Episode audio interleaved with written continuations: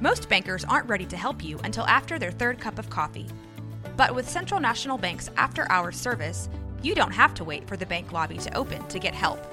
You can contact us from 6 to 8:30 in the morning or from 5 to 10 in the evening, and we'll connect you to a real, live, local person who can answer questions and fix problems 7 days a week. Bank different. Bank Central. Central National Bank. Member FDIC. Hola, mi nombre es Jessica Torres. Hola, yo soy Jackie Espinosa. Y esto es Zona del Crimen.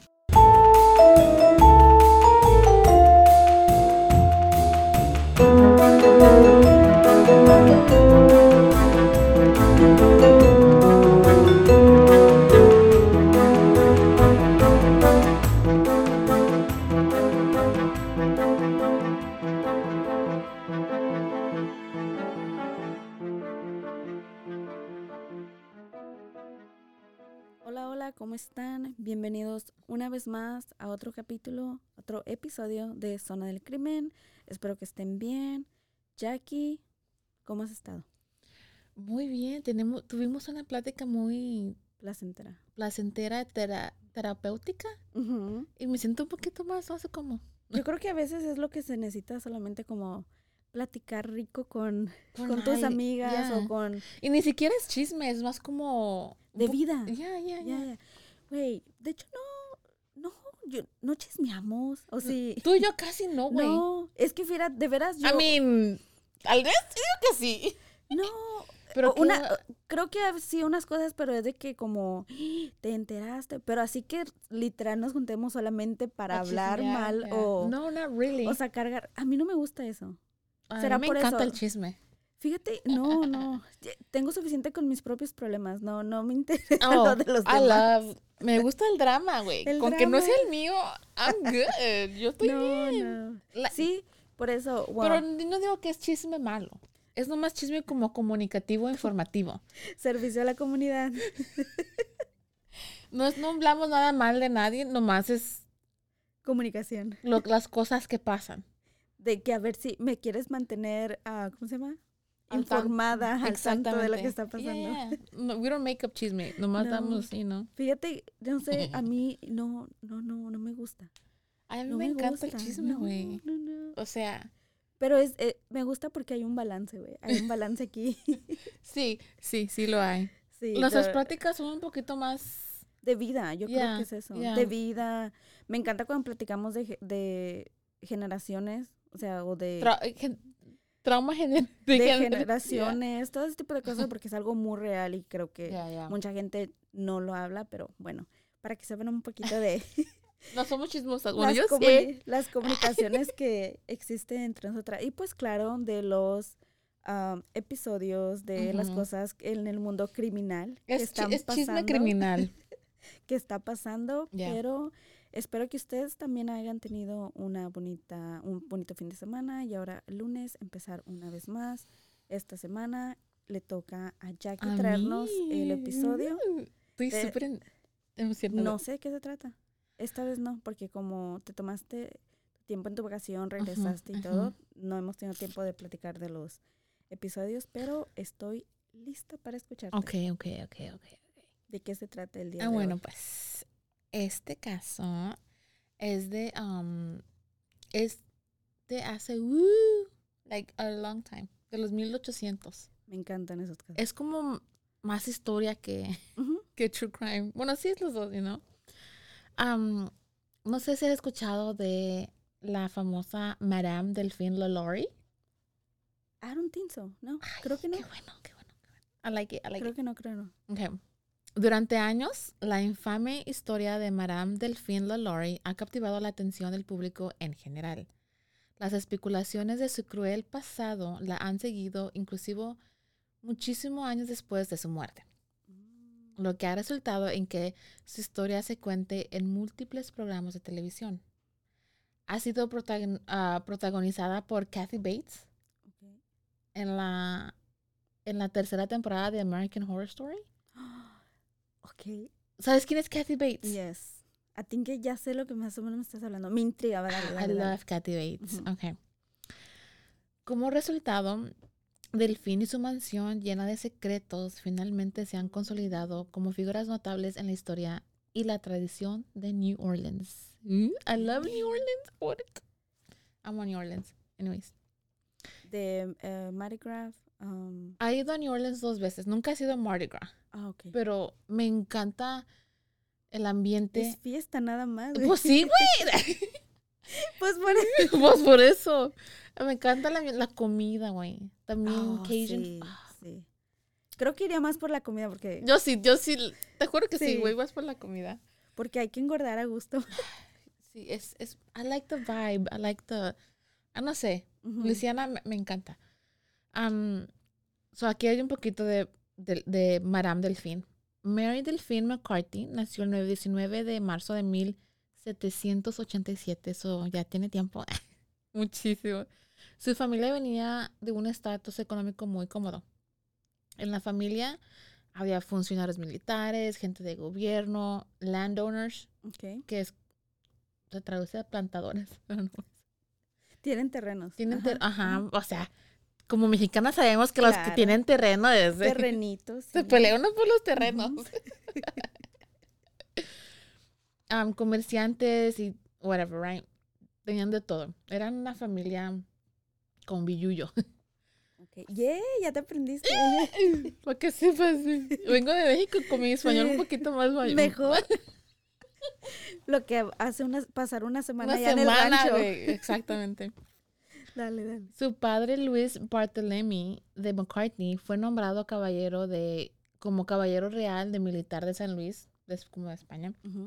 Su madre Marie Jean Larrable era conocida por organizar fiestas extravagantes, así como tipo Bridgerton, Uh, ok. así bien, you know, que duraban hasta las altas horas de la noche. O sea, les gustaba el party. Eso dicen, pero yo creo que se acaba como a las 12. Para ellos ya era Pero muy, ya era muy tarde. muy tarde. Y luego sin electricidad. ¿O ya había electricidad? No, habían velas, ¿no? En Ay, ese pues, quién tiempo. sabe, yo no sé. Bueno, dale. Y el abuelo am, paterno de Delphine emigró a toda su familia a New Orleans de Irlanda, right? So Ujú. son Ireland, they're Irish. Delphine se casó cuando apenas tenía 14 años.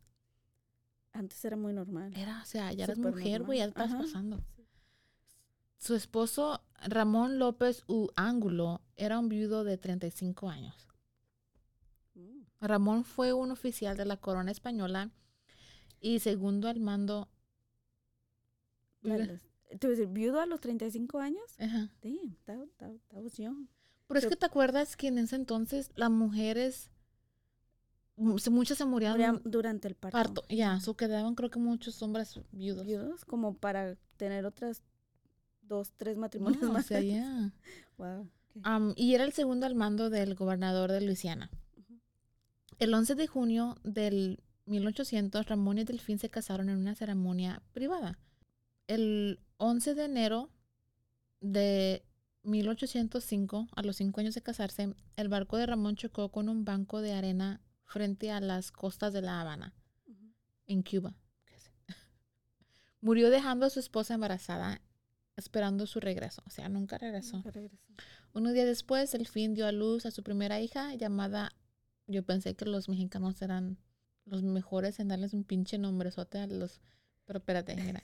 Marie Delfín Francisca Borja López de Ángulo. Uh.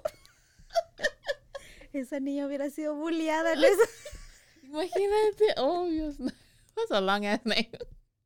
Oh, espérame, se Oh me my olvidó porque era cambio de página. De la Candelaria. De la- Güey, pero eran como tres apellidos ya ahí. No mames, ¿cuántos babies daddies tenía? Ya, third longest. Wow. Yo digo que antes, entre más largo el nombre, más de estatus eras, ¿no? ¿Crees? Yo sí. O a lo mejor sí, ¿verdad? ¿Quién sabe? ¿Quién sabe? Ay, no sé, pero that was a long name. ¿O qué onda con la gente que pone...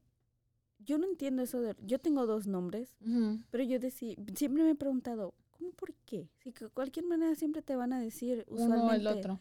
Uno, ¿será que porque no se podían decidir? ¿A huevo querían los dos? ¿O qué Ay, me ofendes porque yo, mis dos hijos tienen dos nombres. Es que es verdad, o sea, a mi papá nunca le gustó eso. pero ¿por We qué? ¿Por qué lo pusiste dos? ¿Porque no podías decidirte o qué?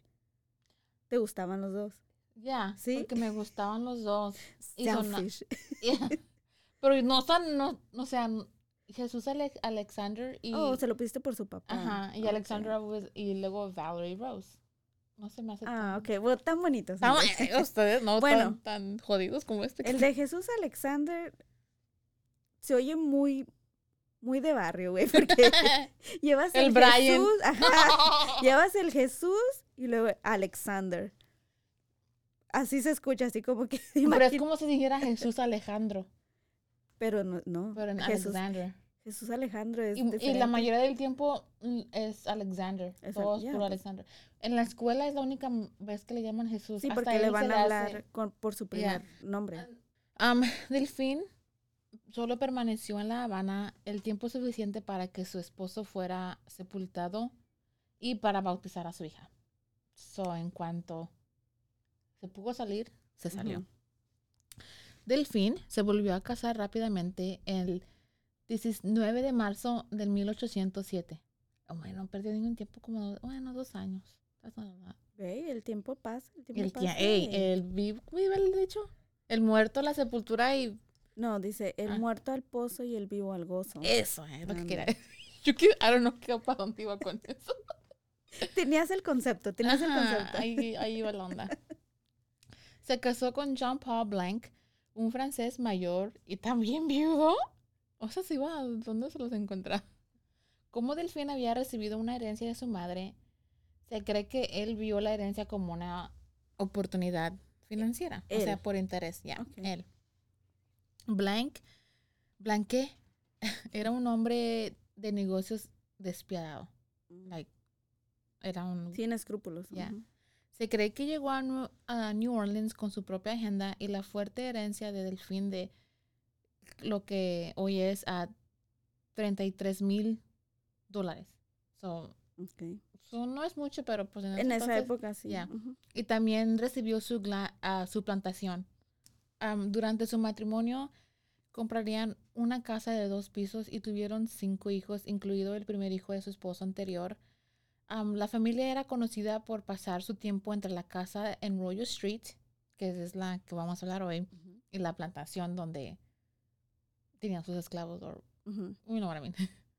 Desde el exterior parecía como si vivieran una vida privilegiada. Pero las cosas no siempre son como lo que parecen, obviamente, ¿verdad? Diez años después de su matrimonio, Jean Black, Blanc am, falleció a los 50 años, dejando a Delfín en grandes cantidades de deuda. O sea, les dejó.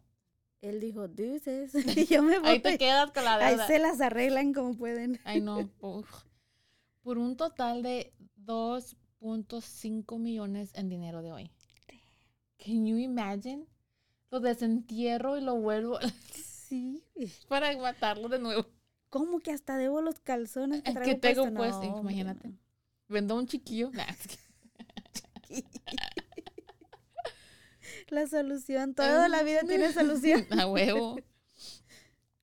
Con el fin de mantener su propia, su propia propiedad personal, Delfín se vio obligada a renunciar a sus propiedades comunitarias de la corte, como la plantación, y, perdieron, y perder todos los bienes mutuos.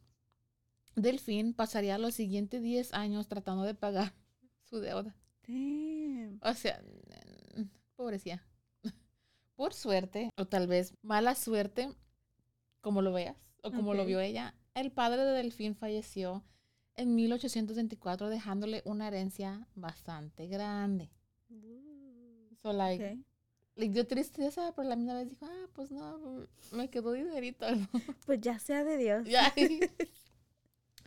Su siguiente romance comenzó en una cita de quiropráctico. Ok. En el doctor. Eh, Nunca sabe, yo por eso siempre me arreglo y me baño con lo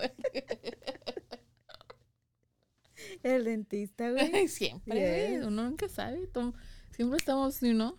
Que tu esposo, ¿cómo dice? Que tu esposo no te, no te detenga por conocer el amor de tu vida. O sea, hello. oh my God.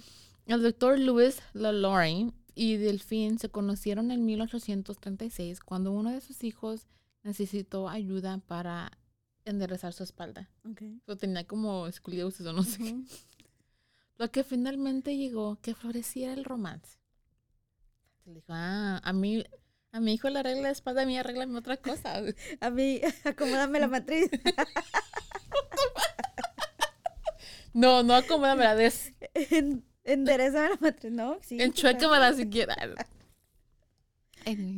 Descansa en paz. Delphine quedó embarazada de su hijo, right? John Louis Leonard de Lowry, so del doctor, right? Ujú. Antes de casarse oficialmente. ¿De qué te dije? Ay, güey. Solo cinco meses después de su nacimiento, estaban en una negociación notarial para su, con- para su contrato matrimonial, which is Ok. like, estaban haciendo un prenup. Ajá, separación de bienes o- Ajá. o, bienes mancomunados. ajá. Yeah. Um, esto fue importante porque Delfín valía 66,300, o sea, she had money. She had money. sí salió de su deuda, Yeah. gracias al dinero que le, Que le dejó su papá. So dijo, no, que me vuelva a pasar otra vez, que no me me deje. pasa. Eh, eso, mamona, eso. o sea, come on. Ponte las pilas. Dijo, Nel, pastel. Tú con No lo tuyo y yo con lo mío. Su matrimonio se pospuso durante seis meses y se puede su- suponer que fue porque se le vio mal que primero se embarazó, comió la torta antes, del, recreo, recreo. y después se casaron. Es right? que era un escandalazo, güey, en Y esos tiempos. O sea, y luego eran como de la alta sociedad, people is nice, Ujú. y por eso dijeron, no, está güey. O sea, este es su tercer marido, ¿qué creen? Ándale, es lo que iba a decir de que, güey, Y aquí, ¿ya qué? No Dejen están. vivir. Ah. Envidiosas. Desafortunadamente, su matrimonio no resultó en un final feliz. Puta. Sabía que con frecuencia peleaban y se separaban. Y regresaban y se separaban. Se regresaban. Eh, o sea, era el ciclo de eh, todo el tiempo. Así era. Ay, bien tóxicos de ellos. Ajá. Hasta en ese entonces, ¿tú crees? Sí, desde los años, uh, El caldo de, ¿cómo se dice? los años del caldo. Ajá. Am, es durante este tiempo que comenzó a tratar a sus esclavos cruelmente. En 1831, Madame Delphine de Lorraine compró los lotes disponibles en Royal Street y Hospital Street. Cambió de nombre a Hospital, pero Royal todavía sigue ahí.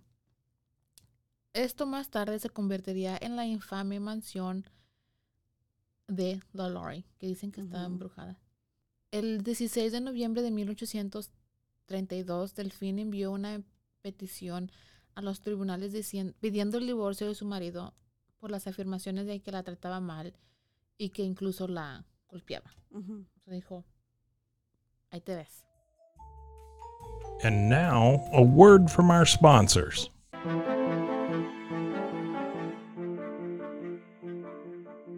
Sorprendentemente, los, re- los relatos del trato de Madame Delphine LaLaurie a los esclavos varían.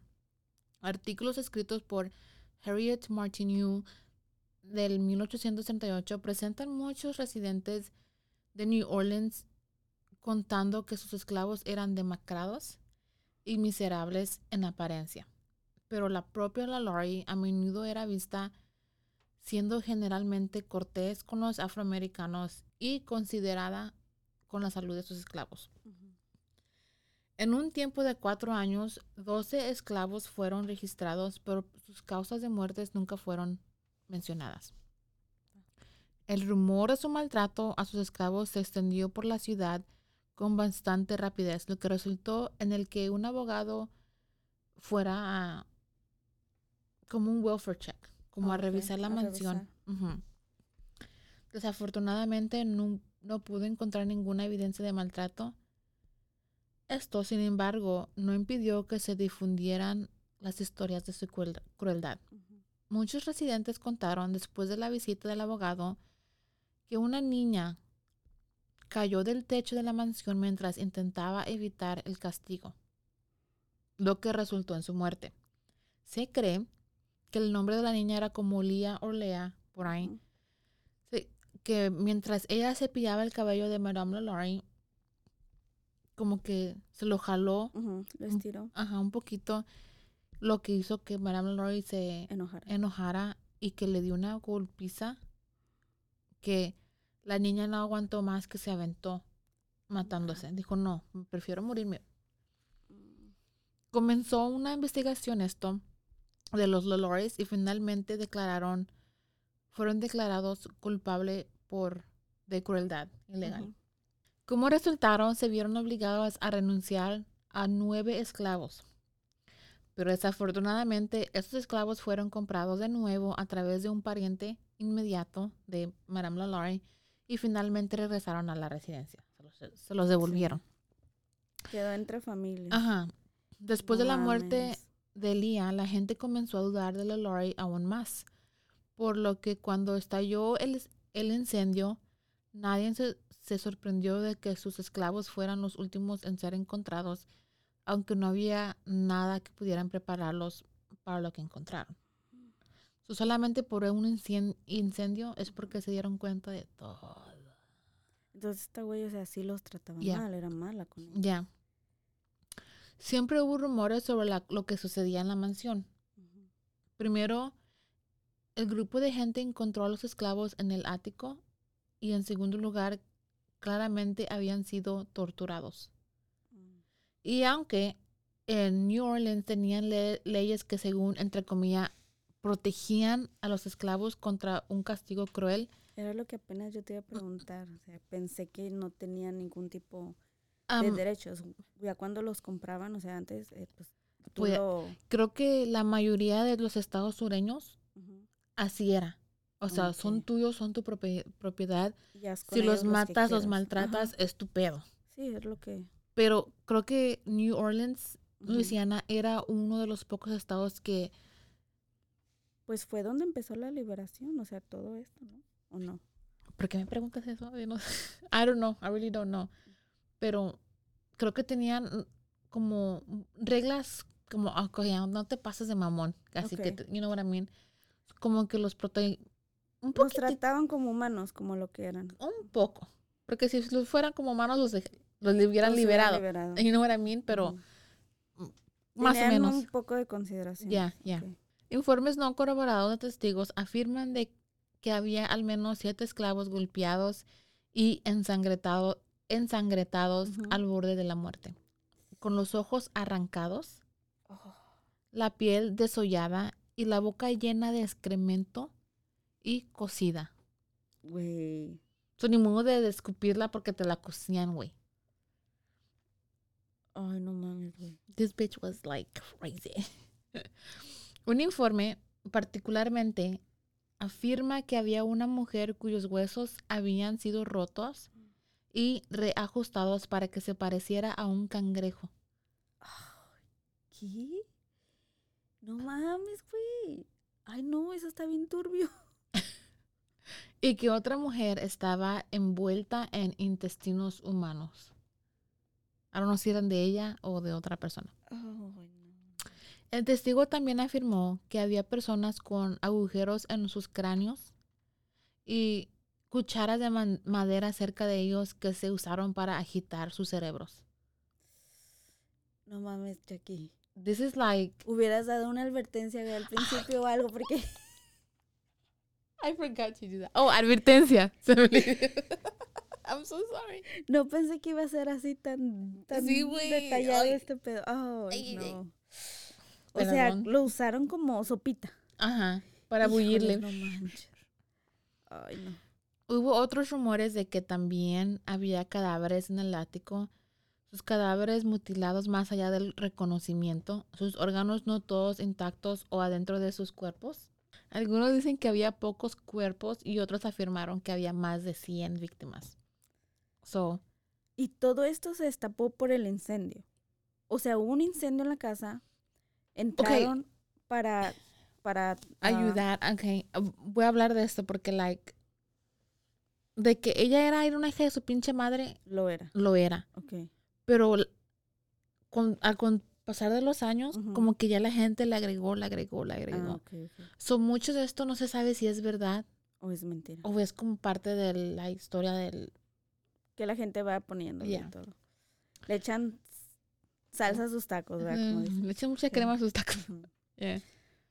Um, ch- ch- ch- Mm, ok, de cualquier manera, consoli- consolidó la reputación de Madame LaLaurie como una de las mujeres más brutales de la historia. Y dices que la tercera temporada de American Horror Stories es inspirada en ella. Pero es inspirada en ella, Ajá, es el inspirada. personaje, pero los eventos creo que son muy súper exagerados. Oh, ok, ok. Fict- Como que para el entretenimiento de la No gente. tiene nada que ver, pero fíjate que yo la dejé de ver porque Amer- escen- Eh, Me too, pero güey, yo lo soñaba a veces. Dije, ah, no, no madres, no no. Déjame Yeah. dormir. Ya. Y se rumora que antes de que se divorciaran, ella mantenía esclavos secretos para que su esposo, mm, médico, practicara la medicina de voodoo haitiana. Hubo otros informes de que su, cruel- su crueldad se extendía a sus hijas, a quienes castigaría y azotaba si intentaban ayudar a los esclavos de alguna manera. Otro re- relato era de que un hombre tenía tanto miedo al castigo que se arro- se arrojó por una ventana del tercer piso, eligiendo mo- morirse antes de ser sometido a la tortura de Mala- Madame LaLaurie. Y la ventana del tercer piso se cerró y todavía es visible hoy en día. So, esta mansión hasta esta fecha todavía está Ahí. ahí y ocupada. Y el 10 de abril de 1834, su horrible secreto fue finalmente revelado al público. Se había desatado un incendio en la residencia y tanto la policía como los bomberos no estaban preparados para lo que encontraron. Una mujer de 70 años que servía como cocinera de los residentes fue vista encadenada a la estufa por el tobillo. Más tarde se descubrió que ella inició el fuego para que Madame Delphine LaLaurie no la castigara. So prefirió quemarse viva No que el castigo, güey. Así ha de ser, así de feo, Eva, like, Eran los castigos Ya. que proporcionaba. Manches. Al día siguiente, gente de la comunidad intentaron entrar en los cuartos de los esclavos queriendo asegurarse de que todos habían sido evacuados. Después de que Madame Delphine les negara la entrada, la gente derrumbó la puerta. Les dijo, Nel, we're going in porque we're going in. Fue durante este momento que salió a la luz la historia de los horrores de la mansión LaLaurie. Y era verdad. Siete esclavos fueron encontrados encarcelados en la habitación, llenos de cicatrices y mutilaciones. Después de que las historias de sus crímenes se corrieron por toda la ciudad, se formó una multitud de residentes locales y empezaron a destruir la mansión. So, entraron y se llevaron todo. Destruyeron todo. Lo único que quedó eran las, las paredes. They were like, fuck this shit, you know? No. Um, antes de que los oficiales pudieran dispersar la- a la multitud enojada, habían logrado infligir daños importantes a la, a la propiedad. Cuando después descubrier- descubrieron lo que pasaba en esa mansión fue completamente dañino para la reputación de Delfín, que alguna vez la vieron como toda una dama de la sociedad. La sociedad. O sea, muy doña de Polanco ahorita si fuera. Pero era una mendiga bien hecha. Did they arrest her? Like, ¿La arrestaron? Espérate, Ah, allá voy. Con ¿Qué pasó con esta? Con calma, con calma. ¿Cuánto es preciso y cuáles son chismes? Rumores. nunca lo sabremos. Mm. Se puede de que todo esto pasó y puede de que era puro pedo de la gente que inventó cosas. Pero lo que es difícil de negar son las múltiples fuentes y relatos de testigos de las condiciones crueles e inhumanas, inhumanas en las que los Lorries mantuvieron a sus personas esclavizadas. Y debe de toma- debemos de tomar en cuenta que nunca fue acusada de maltratos o servicios hasta después de casarse con el, con el doctor. Lalaurie. El francesillo. Tal vez comenzó a sacar su su sacar su Frustración. frustración de su matrimonio infeliz a sus sirvientes Ujú. o tal vez simplemente no le importaba ocultarlo por ma- o sea le valió madre dije no fuck it". so y aunque se habían separado Delphine y Louis se dirigieron a Paris France right Fueron juntos. se, se pelaron los dos. Eventualmente, Louis se cansó de vivir con Delphine, dejándola en Paris y mudándose a La Habana. Se creía que sus hijos visitaba- la visitaban a menudo. Más tarde, todos se mudaron a Paris, France, como para vivir con ella. Según las cartas enviadas por ella, se cree que había planeado regresar a New Orleans, pero que su familia le dijo no. So ella huyó prácticamente, salió huyendo del país. Um, Delphine McCarthy LaLaurie falleció en Paris el 7 de diciembre de 1849 sin, Nadie. no, sin, ¿cómo te diré? Sin recibir castigo. Um, pero los detalles de su muerte aún son des- desconocidos. Las cartas que ella le enviaba a sus hijos especulan que fue por una enfermedad. Quién sabe qué. Am, incluso después de muerta, Delfino puede escapar de los rumores que le rodeaban. En 1941 se descubrió una misteriosa placa necrológica en el famoso cementerio de St. Louis que decía Madame LaLaurie, nacida Marie Delphine McCarthy, fallecida en Paris el 7 de diciembre de 1942. Pero más tarde se, se descubrió que esto era una especulación y ya que las fechas, No coincidían. no, yeah, they were like, no. Las fechas como que no, they weren't, the math wasn't mathing. Por lo tanto que la ubicación de su cuerpo real sigue siendo desconocida. ¿Quién sabe dónde chingo está enterrada? Como que ahí makes sense que la enterraron en París, ¿no? O sea, en- Ujú. Pero por, por una tumba desconocida. So, nadie la fue a reclamar. O sea, sus hijos no fueron, no reclamaron nada. I think que porque los hijos de ella ya estaban en, en Paris con ella. Yo creo que a lo mejor si se murió en casa como de una enfermedad, ellos mismos la enterraron y no le dijeron nada A nadie. a nadie. Eso fue como cosa de escondiditas, you know what I mean? Por eso hasta la fecha de hoy, Why would they do that? Porque she was wanted. Ah, ok, sí, porque salió. Salió huyendo de New Orleans. Sorry, güey, no comí. no, sí, sí. Yeah, ok, you know what I mean. Salió huyendo de ahí, ok. La mansión de Madame Delphine LaLaurie sigue en Royal Street y obvio dicen que está espantada. I believe it. For real, yo también. Las energías que ha de haber estado en, ese, en ese lugar. ay, Eh, o no. De lo que sí se sabe es que definitivamente cometió delitos en contra de sus esclavos, pero no se sabe qué tan cruel era. Esta casa fue, como dije, se quemó y permane- permaneció en ruinas durante al menos cuatro años. Así quedó.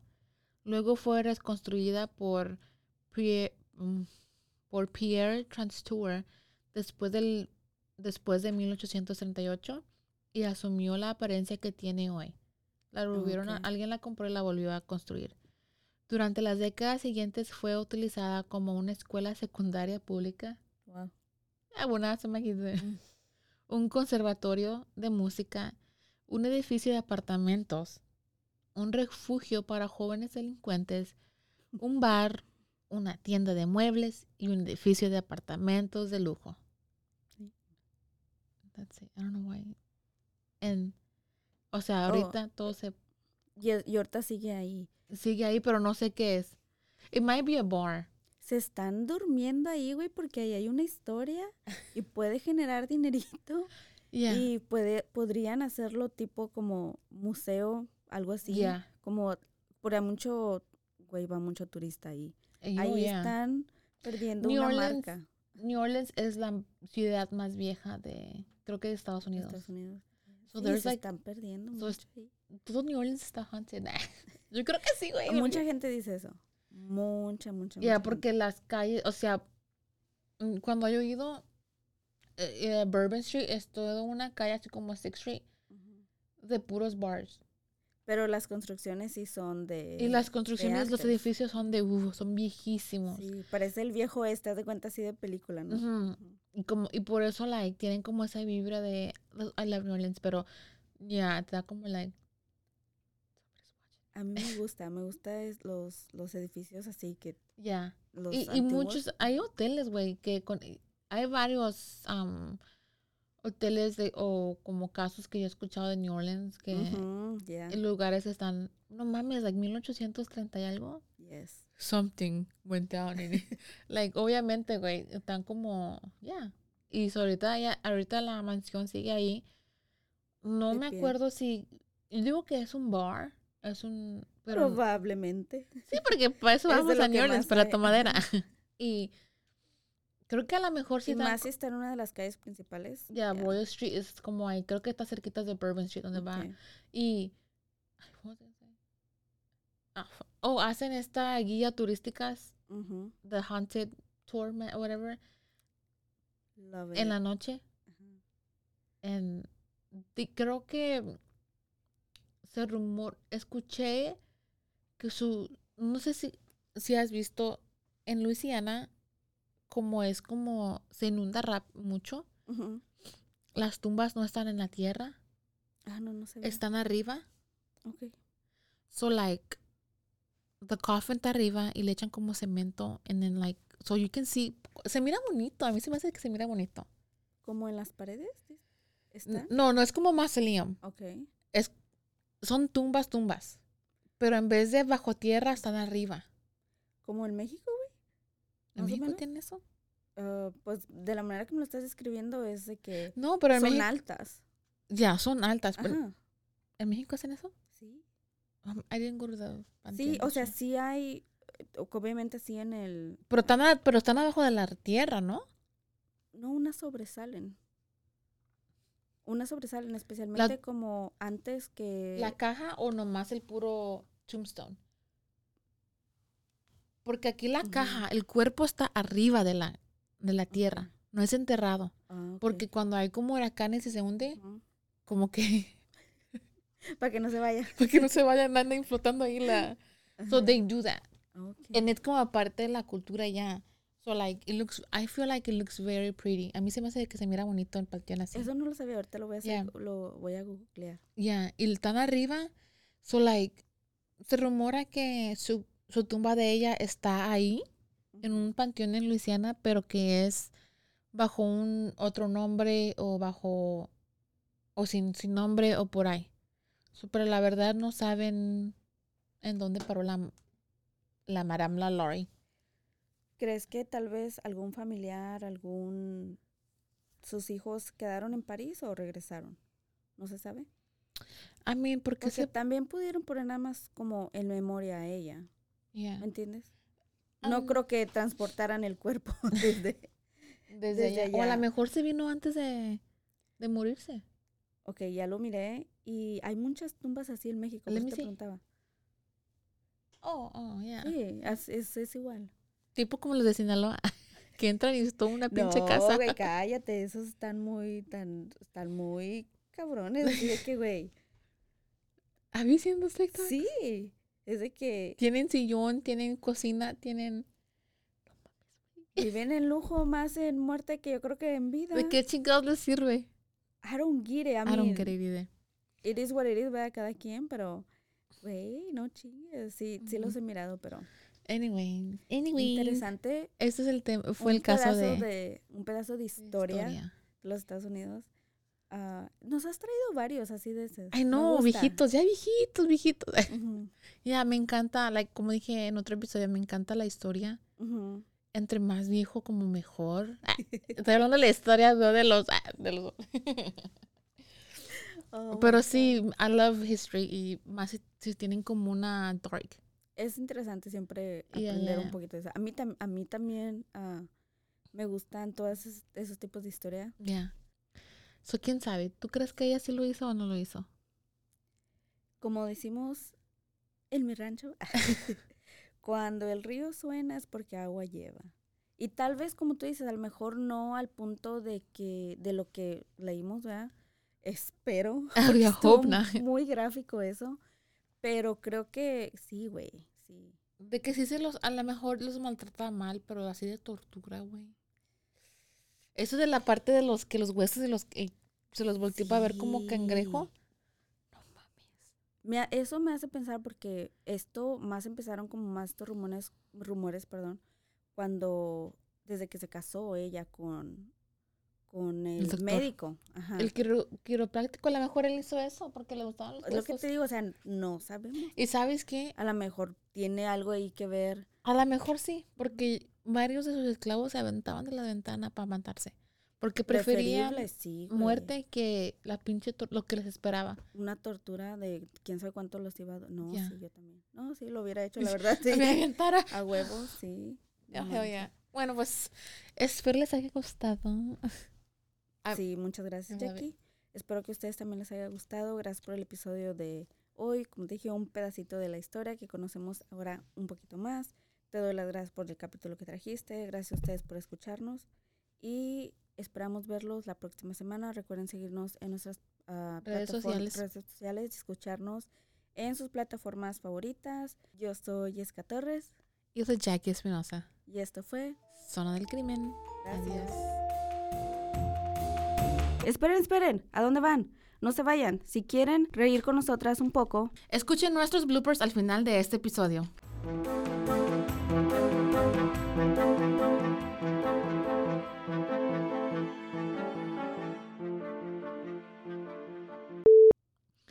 Algunos dicen que había pocos puertos, puertos. Esto va a decir. Algunos dicen que había pocos puertos. Oh. Porque había cuerpo y puer- cuerpo. porque seguro andabas haciendo puercaso o algo así. This has been a Rogue Media Network production.